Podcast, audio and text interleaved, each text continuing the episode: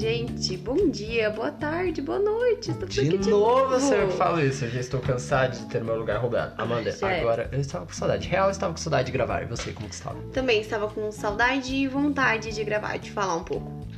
É isso, galera. E aí, como que vocês estão? Passaram bem de final de ano, passaram bem. Eu não sei se isso daqui vai sair antes do Natal, depois, depois, depois do Natal, com certeza, né? Porque não tem como voltar no tempo pra, pra postar. Pra contextualizar aí, a gente se encontrar. Hoje é domingo, 27 de Sete. dezembro de 2020. A minha intenção é que esse fosse o último episódio do ano, então espero que até o dia 31 a gente consiga colocar ele na roda. Amém. Amém vai ser postado com toda certeza. Agradecer a todo mundo que tá ouvindo, compartilhando e ouvindo. E Deus abençoe. Vida que segue. Muito obrigada, galera do Instagram, ah, o pessoal que tem acompanhado. A gente tem trabalhado com bastante carinho para trazer o conteúdo também nessa, nessa rede social para vocês, para poder deixar mais claras as ideias, ter ali as tiquinhas para que vocês possam usufruí-las. E é isso, cara. É episódio de hoje diferente, diferente. Já apresentando a ideia, voltando às raízes do Sem Preconceitos, que é episódio com tema. Vamos já lançar a braba do tema. O tema de hoje é poligamia. Barra monogamia. Agora vai tocar é, a música Shake do Charlie Brown para vocês, para contextualizar.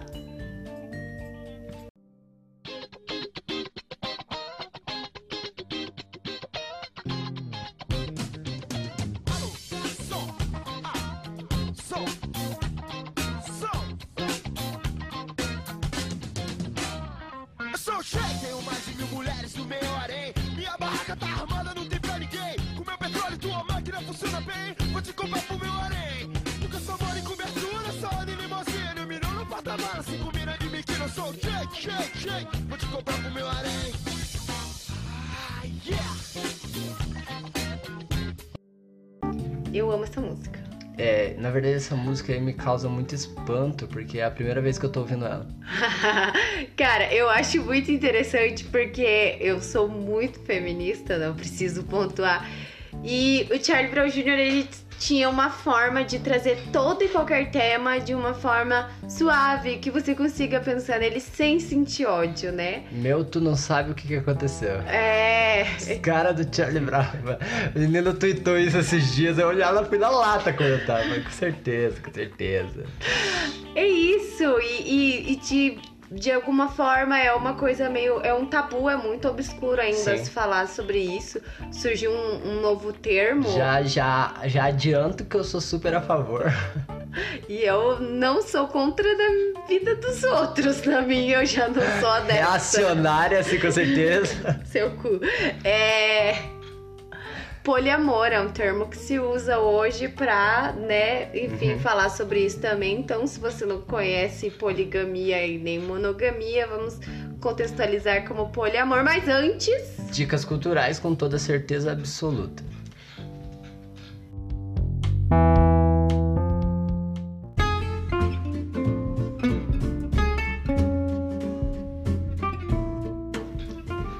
Começando a braba das dicas culturais com eu quero trazer um livro que eu estou lendo. Cara, é, eu penso nas dicas culturais, mas eu não trouxe nada relacionado ao, ao tema. Só que também ninguém tem nada a ver com a minha vida. podcast é meu, Podcast o é meu, sou eu que edito, eu que posto, foda-se. E eu quero trazer o livro legal que eu tô lendo nessa semana, que é o livro dessa semana, que a meta é ler mais dois ainda até o final desse ano, que é, assim, com certeza, dá tempo. É Sherlock Holmes, Um Estudo em Vermelho, que é uma série de livros bem legais da editora Intrínseca, eu acredito ser eu, seja da Intrínseca. É, e, cara, o livro é brabíssimo. Conta o primeiro relato de contato que o Sherlock Holmes teve com o Elementar, meu caro Watson. Watson, Aham, que ele era um, um pós-guerrilheiro um trauma do- de pós-guerra. Aham, e. Só que o livro é. Puta que pariu, o livro do caralho. Eu Cara, sempre assisti a série. Sherlock, ele é. Ele é muito inteligente. Dá uma raiva e a vontade de ser jornalista investigativo aumentou. e é isso, cara. Minha primeira dica é esse livro, barato, 15 reais, você compra na Amazon. É brabo, vale a pena. A minha primeira dica é um- uma série que teve bastante repercussão e que eu já assisti há bastante tempo, mas o Eduardo assistiu essa semana. Nossa. Roubei sua dica porque eu estava sem criatividade. Gente, fim de ano, tô em ritmo de férias, descanso, então eu dei uma baixada. Então eu só estou assistindo coisas que me divertem. Né? Enfim, é, mas eu trouxe Bom Dia Verônica, porque, bom, é, se você já leu alguma coisa sobre, sobre a série que saiu agora na Netflix, que é baseada no livro de Rafael Montes e Lana Cassoy. Foi publicado sob o pseudônimo de Andrea Kilmore. Ah, e ele traz ali vários temas, né? Desculpa, só deixa eu muito- pontuar que é brasileiro. E É é, do nacional, caralho. E é. é. Nossa Assim, senhora, eu, mano. eu acompanho várias séries nacionais, principalmente na Netflix. E eu, assim, eu acho que são tão incríveis quanto as séries gringas. Não tem muito que Não, cara, falar. assim, ó, desculpa, mais uma outra pontuação. A trilha sonora dela, quem assistiu Dark, sabe daqueles vibratos que tinha com um grave, assim, é perfeitamente igual com, eu acredito, com um terço do investimento que teve. É, e ele tem mesmo essa pegada mais, mais obscura, mas é uma série policial, investigativa e traz vários temas: ah, machismo, assédio sexual, ah, corrupção dentro da polícia, vários temas que parece que foi escrito dentro da realidade da polícia brasileira mesmo. Foi muito bem adaptado, ah, mas já, já é o derivado de um livro, né? O livro, inclusive, é, que eu não li ainda, mas é, tem alguns pontos mais pesados em relação à série, como Aham. necrofilia e etc. Então é muito bom se você gosta de Olavo Bilac série, curtiu isso.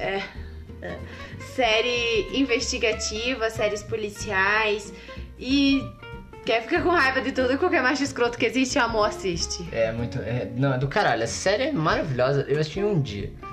Um É, eu dia. devorei ela Comecei a assim assistir tipo 11 da manhã, terminei tipo 3 da madrugada. também. Aham, eu assisti ela assim também. Ela é maravilhosa. A minha segunda dica cultural vai para para um episódio em específico do podcast Despertar Zen da nossa querida maravilhosa, lindíssima, perfeita Monja Coin.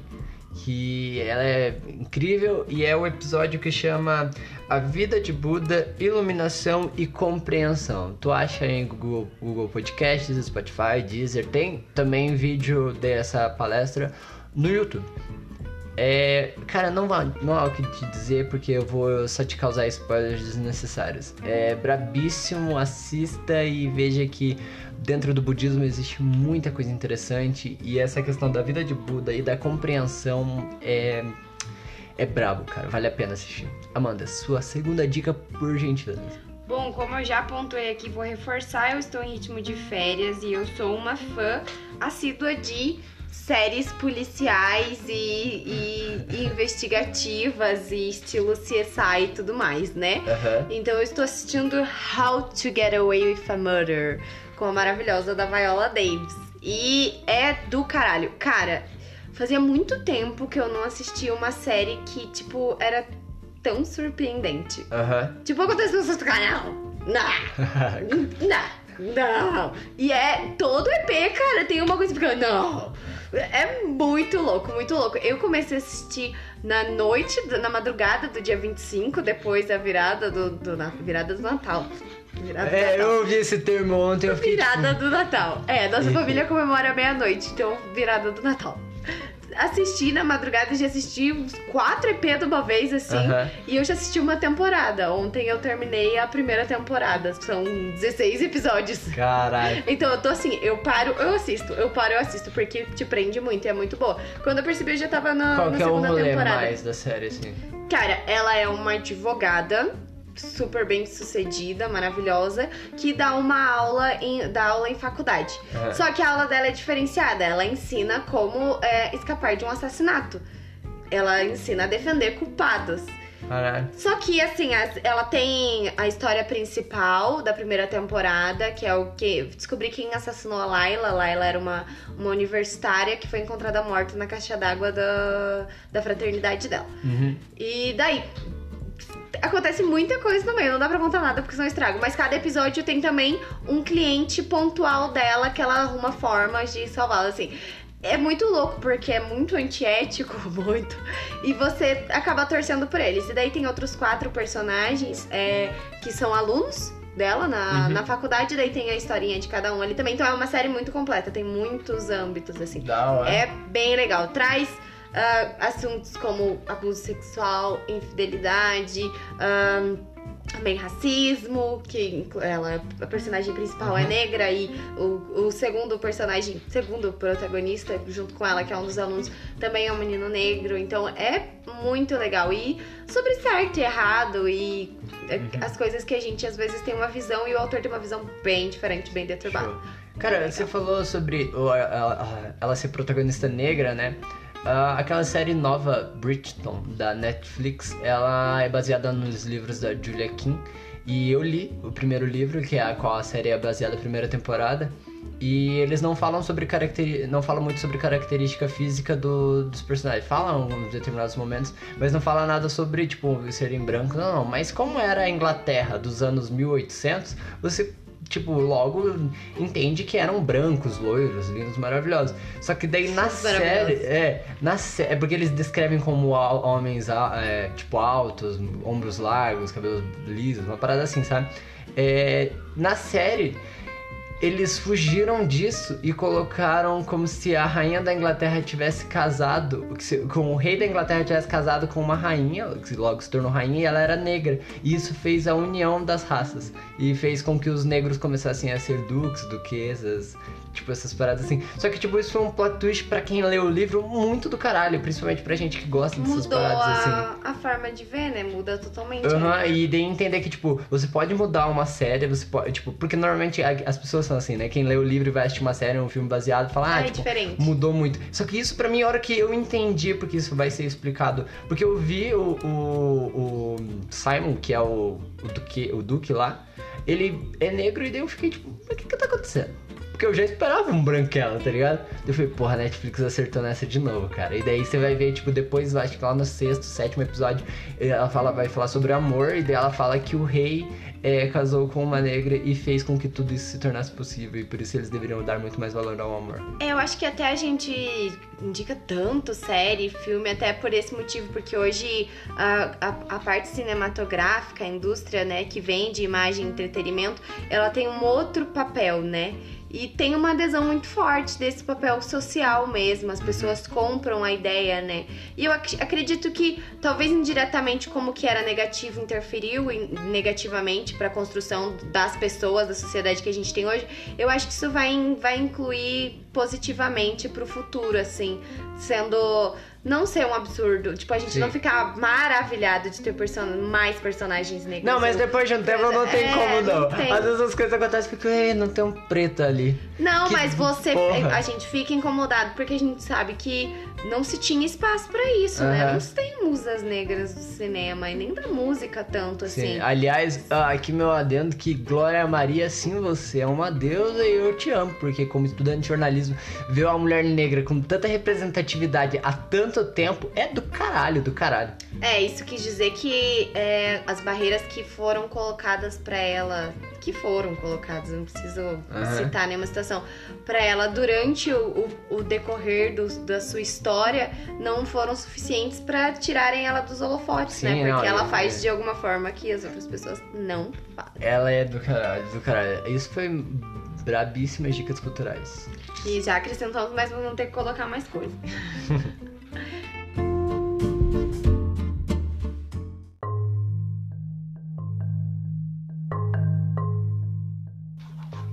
Vamos para o tema agora conversando sobre. Cara, monogamia e poligamia, quando tu pega, a gente tem que ter bastante cuidado na forma que a gente aborda pra não ficar uma parada meio meh, tá ligado? Porque é um tema que as pessoas às vezes não conversam muito, até porque quando tu entra na questão da poligamia e da monogamia, eu vou ficar falando só monogamia, vocês entendam o, o contrário, porque é muito mais É, o fácil. Que, o que existe hoje, teoricamente, na grande massa é. O que existe hoje, teoricamente, na grande massa é a monogamia, né? Aham. Então, mas é que eu digo que é um assunto mais complexo porque quando tu pega pra conversar sobre isso, tu entra também na questão da infidelidade. É, que é o grande ponto, né? Só que é, existe uma grande diferença entre poligamia e infidelidade. Não, sim, porque quando. Não, sim. Eu gosto Não, quando eu vírgula, uso. sim. É, tem uma vírgula. É. Porque quem é monogâmico, logo se entende que quando seu parceiro vai ter outro parceiro, isso é infidelidade. Porque o nosso pensamento ele já tá condicionado a pensar dessa forma. Sim. Porém, uma, uma- um relacionamento, uma relação baseada na poligamia, não existe infidelidade. Uhum. Ou existe, porque eu Só que- posso ser declaradamente poligâmico Aham. e ter lá X parceiros. Mas qualquer coisa que saia desse círculo, ele, se não for declarado, ele é infidelidade. É, eu acredito que a poligamia ela vai, vai se concretizar mais numa questão, é, tipo, certificada, podemos dizer assim. Então, eu acredito que, tipo, a, pra gente dar valor nessa situação, a poligamia a gente vai validar ela a partir do momento que houver uma legalização? Acredito esse nome? Ah, É, é. Uma legalização. Tornar, Tornar uma coisa legal. Direito Então, tipo, civil. É, tipo, você tem esse direito e, e se a outra, se o seu cônjuge tiver de acordo, porque monogamia é o regime ou costume imposto a uma mulher ou um homem que tem apenas um cônjuge. Isso é monogamia. Logo, construção social ou coisa natural? Como que funciona? Pra, pela descrição do dicionário, é uma construção social. Que, que você acha? Não, eu, eu creio sim que é uma, uma construção social. Pra mim é muito bizarro falar sobre isso, tentando abrir a cabeça. É, vou, vou voltar um pouquinho. É, quando eu tive a ideia desse tema, eu vi um, um post numa página feminista de, de- que fala sobre temas feministas, basicamente, porque o nome da página é Feminismo. É, e, e falando que as pessoas não eram maduras o suficiente pra entender é, o que era o poliamor e, Aham. e de ter liberdade, etc. É, eu pedi, é muito incrível. Tinha várias pessoas falando que, ai, você não tem maturidade pra lidar com isso. Ai, porque são todos egoístas e acham que tem poder sobre o corpo do outro. Não discordo, tá? Tô citando. É, enfim, as pessoas falam dessa forma, mas como muitos temas que são tabu, ninguém te traz um- uma implicação prática ou algo que, Aham. que sustente aquilo. Eu, Amanda, sou monogâmica até o momento que até que se prova o contrário, pretendo me manter assim. Eu não me vejo em um relacionamento com mais pessoas. Eu não me relaciono, não me relaciono nem com uma. Você acha É, que eu vou pra me você, qualquer um mais que zero já vai ser poligamia, Com né? certeza, com certeza. Aliás, eu adorei essa. Na verdade, fiquei meio triste. Continua. Enfim, então pra mim é muito, muito difícil ver dessa forma. Por Aham. que, que eu quis abordar esse tema? Porque a gente já vive em situações de, de poligamia ali subentendida, né? E concordo que já existe uma forma subentendida, já existe uma forma é, coberta, podemos dizer. Mas isso no nosso âmbito. É que na real, isso daqui, ó, se você for, parar pra pensar, eu acredito também em uma, em uma questão que existe a poligamia e a monogamia, também é uma, uma questão muito status social. Sim, depende muito de, de como. é, vai ser sempre, quando se fala em entrar ou sair de um relacionamento, vai ser sempre sobre as condições que a mulher pode ter pra tomar certas decisões. Isso aí é. Ninguém consegue teorizar contra isso. Porque a gente sabe que na maior parte dos casos, na maioria gritante, massacrante, ah, são as mulheres que são condicionadas a escolher relacionamentos porque engravidaram, ou para sair de uma condição de vida que tem com os pais, um, um patamar de mudança. E a maior parte da, e a decisão ela vai partir sempre do homem imposta para a mulher. Sim, com certeza. Assim Com como- certeza, com certeza. Não é? Assim como também a, a questão de ser ou não poligâmico. Quando você cita numa roda com cinco homens e cinco mulheres, poligamia. O primeiro homem vai falar: Deus me livre ter mais uma mulher. Não consigo dar conta nem de uma, vou dar de conta de mais uma. Aham. Mas por que, que ele não pode se imaginar numa situação de poligamia com a es- Contrária, ou né? mulher tendo mais um marido ou tendo mais um homem dentro do É relacionamento? que na real eu acredito que também entra muito na questão do da objetivo, não sei uma palavra pra fazer para descrever isso, mas na forma de ver, ver a mulher ou a esposa como Objetificação. isso, como um objeto. Sim. Tipo, minha, não. Porra, é essa? Você tá querendo dividir? Não, nem a pau, não Uhum. Sim. rola. É, e a poligamia ela vai sempre partir de um com vários parceiros, nunca Aham. um com um parceiro que tem mais um parceiro e outro parceiro que E tem porque mais esse um relacionamento parceiro. aberto é diferente. É, é diferente, né? Que é a história lá do, do poliamor. Então, a poligamia ela sempre vai ter um ponto principal, um, um centro, Uhum. e historicamente a gente sempre vai encontrar homens nesse centro, Sim. né? É, entrando por uma questão agora já, pra gente só não falar baseado no que a gente acha. ah, no mundo animal, a maioria é poligâmica. É, é gritante maioria poligâmica. Um estudo realizado e publicado pela. Nossa, agora meu inglês eu vou gastar, hein? É Proceedings of the Nature Academy of the Science, que foi uma, uma universidade lá do Texas. Realmente seu inglês é horrível. É, eles analisaram um padrão genético de, das espécies que eram uma- é, quatro mamíferos, dois anfíbios, duas aves e dois peixes. Eles analisaram e concluíram que a expressão gênica é a mesma. E em determinados genes há uma ativação genética de- é, em todos eles que são monogâmicos. Então, a partir disso, eles entendem que todos eles têm logo um, um descendente em comum de 450 milhões de anos. Então, tipo assim, todos eles, a partir do momento que eles vão ter o contato social para ter um relacionamento, ativam um gene específico. Então, tipo, eles, é, com isso a gente conclui que isso é uma coisa nada mais do que genética. Então, todos eles têm isso. Aí existe a, a Universidade de- do Canadá, de Waterloo, que ela diz que dentro do, da relaciona, do relacionamento das espécies mamíferas, nós, Homo sapiens, ele foi por causa da evolução das DSTs. Que o parceiro macho, ele tinha. Eu tava com medo de muitas DSTs que nasciam nas mulheres, então eles escolhiam uma mulher fixa pra ter um relacionamento, por medo de ter contato com outras e a partir disso terem DSTs. E é aquela, bom, e o meu, minha teoria agora se firmou, né? É sempre o macho no centro da decisão ali do ser ou não poligâmico. É muito bizarro. Até a, a expressão natural, ela se tornou essa, né? Aham. É muito louco. Só que, tipo assim, isso é. Eu, eu não sei se. Porque eu já ouvi várias frases machistas que são baseadas e justificadas por comportamentos genéticos.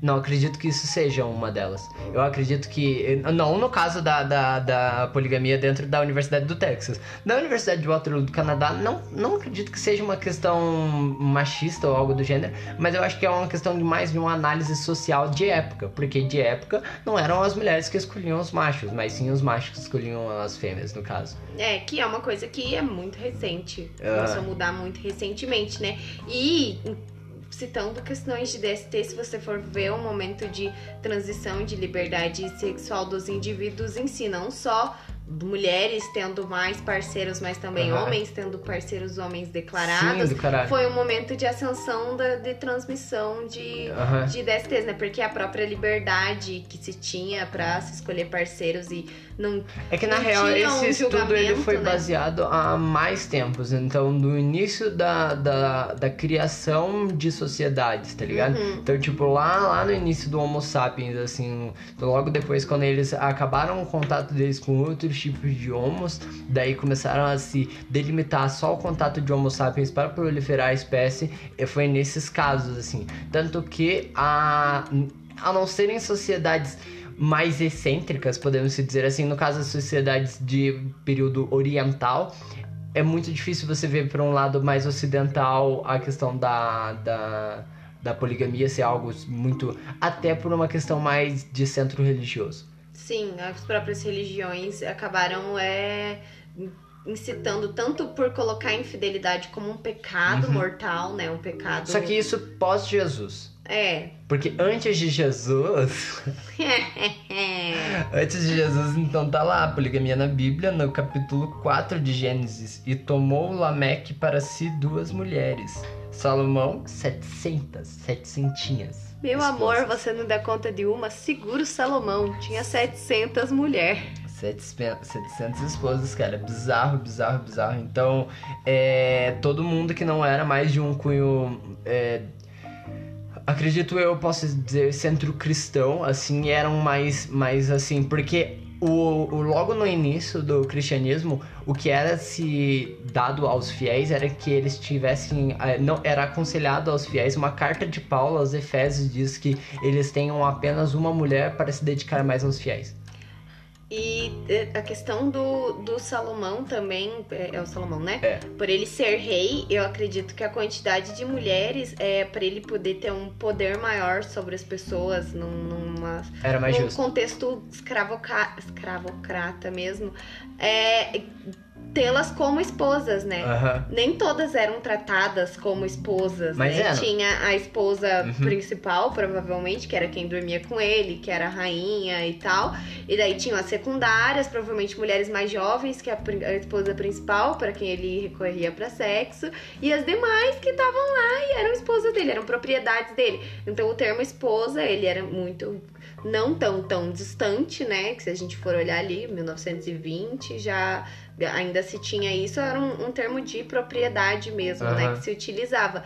Então eu acredito que no caso do Salomão seja isso. E esse essa parte da Bíblia também, em questão de tempo histórico e quantidade, eles são muito exagerados, né? Não, mas do cara. Porque aham. viveu 900 anos e tal, tipo, Passou 40 anos no é, e hoje se conhecendo é, o- a estimativa de vida de povos, principalmente povos nômades, que vivem em situações de extremo calor e etc., a baixa qualidade de vida era impossível que eles vivessem tanto tempo, né? Não, 800 anos vai tomar no cu. É, o que se. O que se eu, eu- a informação que eu tenho é que se era contado por fases da lua, né? Aham. Então a gente tem quatro luas no, no mês, então se for multiplicar ali no ano, o cara vai ter 48 luas no ano. Se fizer vezes 10, já dá 500 luas. Sim. Então ele deve ter vivido ali uns 30 anos Aham. e se calculou dessa forma. É, o, a, a questão de conotação de tempo é uma coisa bem interessante. Eu não sei se você sabe, mas também é uma curiosidade, eu acho que é, é que legal de levantar. É que, tipo, a idade de 33 ela é uma idade muito é, relativa entre os grandes líderes. Ah, O primeiro que se colocou, começou foi. Assim como os 27 pros, né, pros astros do rock. É, não, não, mas essa é uma idade, tipo assim, ó, por exemplo, Alexandre o Grande, ele foi o primeiro a morrer com 33 anos de idade. Ele viveu pouquíssimo, ele foi incrível, foi o maior imperador que já existiu na história da, da Terra, mas ele viveu só até os 33 anos. Então, depois que Alexandre morreu, todos que morreram e ninguém sabia a idade ao certo colocavam 33. Hum, Então, olha aí, Jesus. né? Do caralho, né? Bem É, louco. ou como nasceu no dia 25 e de uma virgem. Nossa, tipo, plágio, plágio em cima de plágio, Aham. né? Na verdade, não é um plágio, é uma construção social que deu certo. Então, tipo, muitos deles tinham isso. Então, tipo, ah, não, mas como assim o seu Deus funciona dessa maneira? O meu Deus existe assim, ele é o mais poderoso. Tipo, nasceu de uma virgem, tipo, Buda nasceu de uma virgem que não necessariamente ela viveu virgem pra todo tempo, mas ela Assim era uma como virgem. Maria, que a igreja Não. não, aceita. Não, mas é. Daí, tipo, a- a- o budismo ele entende que, que a mãe de Buda ela teve relação, teve outros filhos, teve irmãos. Mas a igreja, Nossa Senhora, não aceita que ela teve contato com outros homens. É, você já falou meio bravo aqui, já Não, é porque que é Não uma- aceita, nós não aceita. Maria só deu pra Deus uma vez, só e mais pra ninguém nunca mais. A Não. terra comeu. Não é, não é isso, é que é o. Deu É um. É, o, é um. É uma situação. É uma situação, tipo, da, da própria. Enfim. É a característica do personagem que se foi construído, né? É, é que eu queria só contar que Buda nasceu forma. de um. Entrou um elefante que entrou pelo sovaco da, da mãe de Buda e proliferou nela. Olha, bem legal, né? Depois bem... do sonho. Tanto que ele tinha um pai, o rei, por isso que ele era um príncipe. Uhum. Nossa, o, o pai tá manjando de budismo, né? Tá, voltando. Tá, enfim, é isso, só que é questão de história e etc. É uma coisa É legal, relativa. e a gente tem outras situações também, né? Tem hoje Discovery e, companhia tem séries que mostram famílias poligâmicas, homens com sempre. Gente, eu vi um vídeo aleatório no Facebook que eu não encontrei de novo de uma senhorinha falando que tinha três homens, quando um não tava bom, ela ia pro outro, ia pro outro, ia pro outro. Era só, foi a única que eu encontrei assim de mulher mesmo vivendo em poligamia declaradamente. Nos demais vão ser homens. Inclusive, eu me lembrei, me recordei de uma reportagem que eu assisti na televisão há muito tempo atrás, que hoje eu descobri que ela é de 2012, de um senhor que vive lá no, no interior de São Paulo, uma cidadezinha chamada Santo Antônio de Aracanguá. É, Famosa Santo Antônio de Aracanguá, um abraço para o Santo Antônio, que Deus o tenha.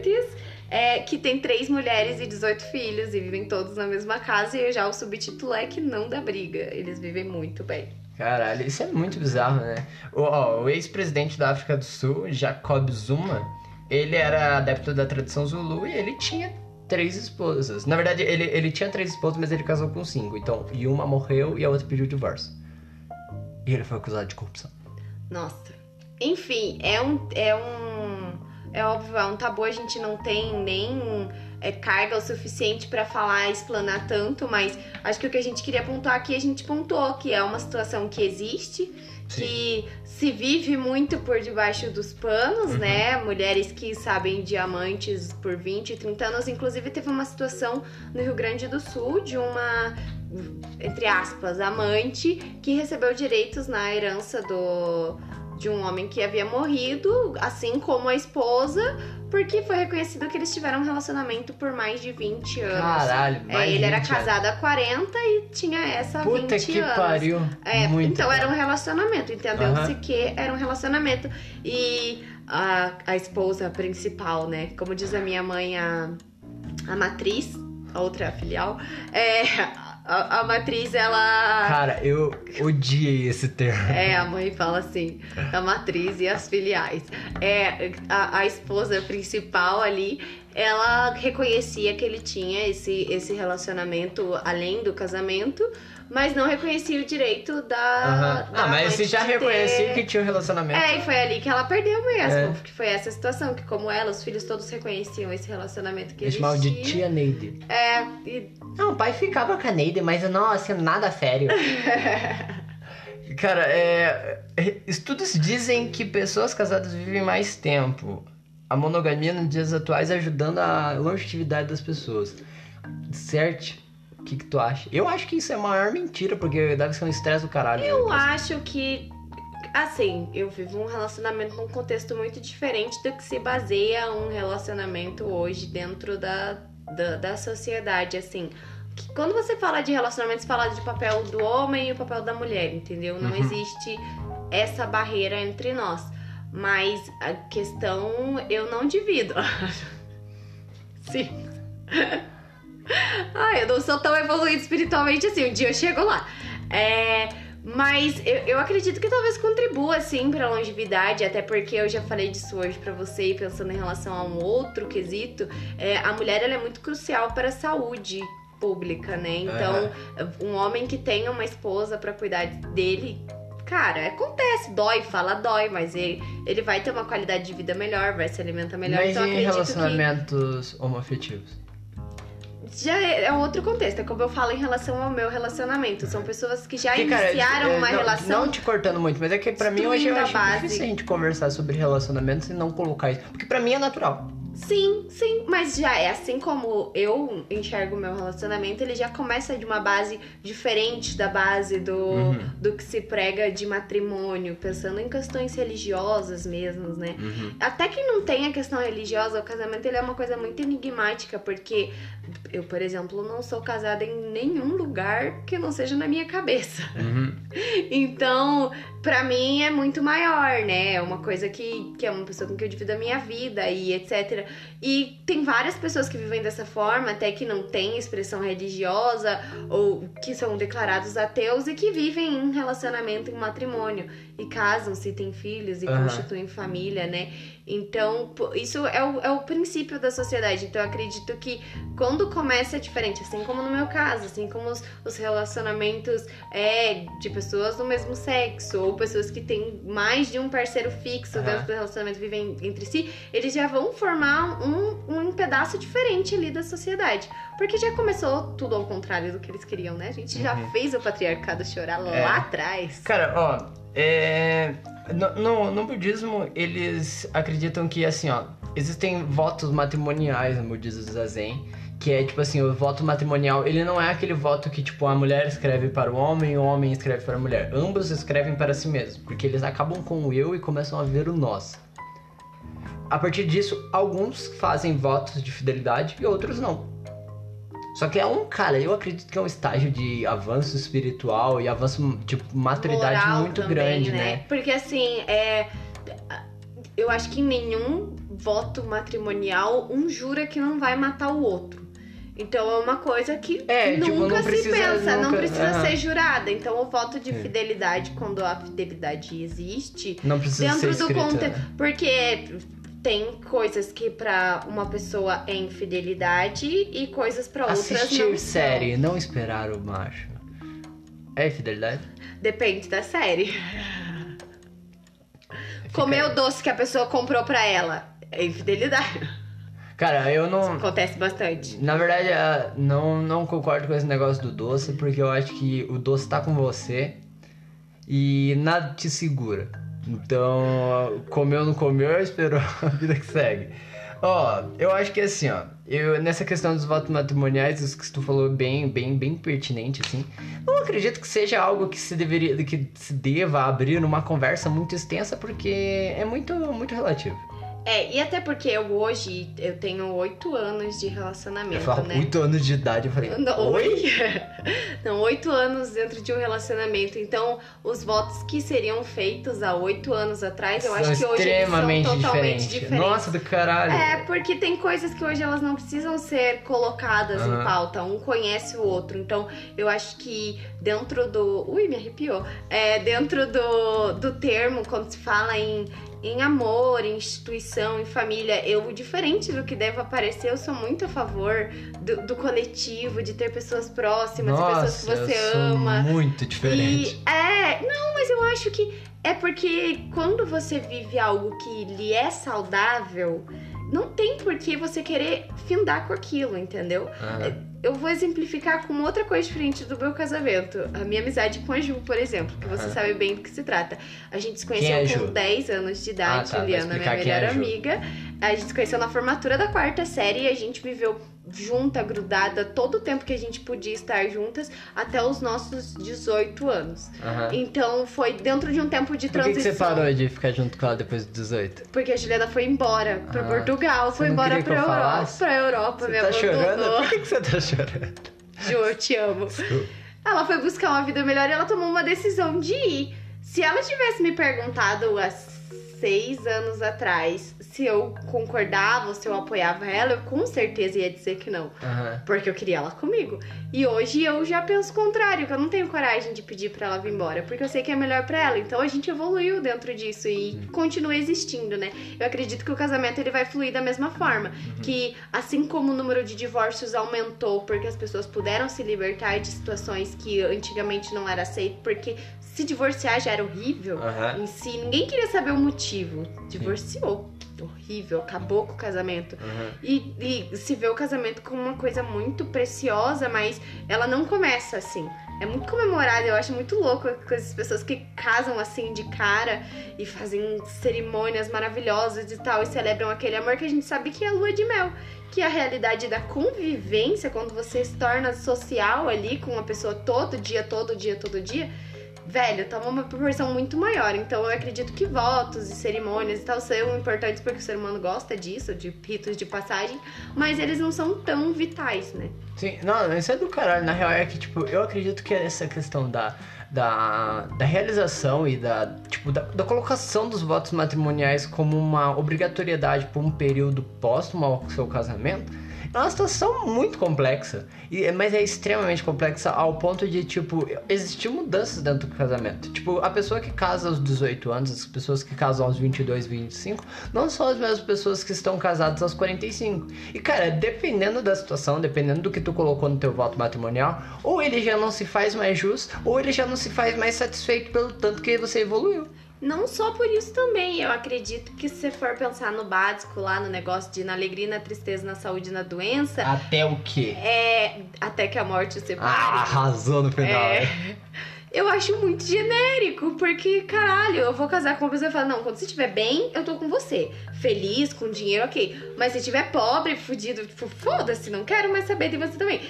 Ninguém nunca, em sã consciência, Me fala isso pra outra parece, pessoa que tá é. declarando namoro. Então Ah, é, é, tão até- genérico. É, na- é que na real, eu, eu acredito que isso, como tantos outros dogmas casamenteiros, foram es- estipulados em épocas que não existia um, um senso de tipo, ambos querem casar. Sim. Você não acredita nisso? sim. Porque, tipo, é na saúde, na doença, na alegria e na tristeza, até que a morte os separe, enquanto, tipo, teu pai escolhe quem tu vai casar, tá Ou ligado? enquanto teu marido quiser ficar só com você, né? É. Porque é do caralho isso. Então, tipo assim, votos matrimoniais são complexos. Eu acho que, o, pra mim, é que eu tenho uma opinião bem complexa sobre casamento e não é uma opinião que eu tenho muito estabilizada. Então, não falo, porque eu tenho medo de me arrepender. Mas é isso, eu não acredito muito nessa, nesses rolês, não. Acho que é tudo mentira. É que como qualquer situação social que a gente não vive, que é o seu caso em relação a casamento e O que você tá querendo, e o que você tá namoro, querendo dizer? O que, que você tá querendo dizer? Tá, precisa dizer? enfim. É, a gente se baseia nas situações que a gente conhece, que a gente vê no entorno. Então, Aham. baseado nas experiências que você tem, que você conhece do seu entorno, você vai ter X opinião. É muito diferente quando a gente tem. Todo mundo tem uma família de um amigo que tem o pai e a mãe que são casados há 30 anos, que são super legais e aparentemente vivem super bem. E tem ali um filho, uma filha, ou o seu amigo que é filho único e tiveram uma vida tranquila. E essa pessoa logo, ela vai arrumar alguém, vai namorar muito tempo A e vai mesma casar. coisa, né? E vai seguir o mesmo ciclo, entendeu? É mu- Cara, mas isso é muito- muito uma percepção muito louca, porque eu não vou citar exemplos, mas eu tenho, tipo, um casal de amigos que eles estão juntos e aparentemente não vão terminar nunca. E, e é isso, e você não se vê mais os dois longe, só que você olha dentro da casa deles, é exatamente isso que tu comentou. Só que eu tenho outro amigo que não pode namorar, bicho. só que você olha dentro da Hello? Não, assim. É isso, é complexo. Não, eu não editei porque ela falou o nome da pessoa, tá?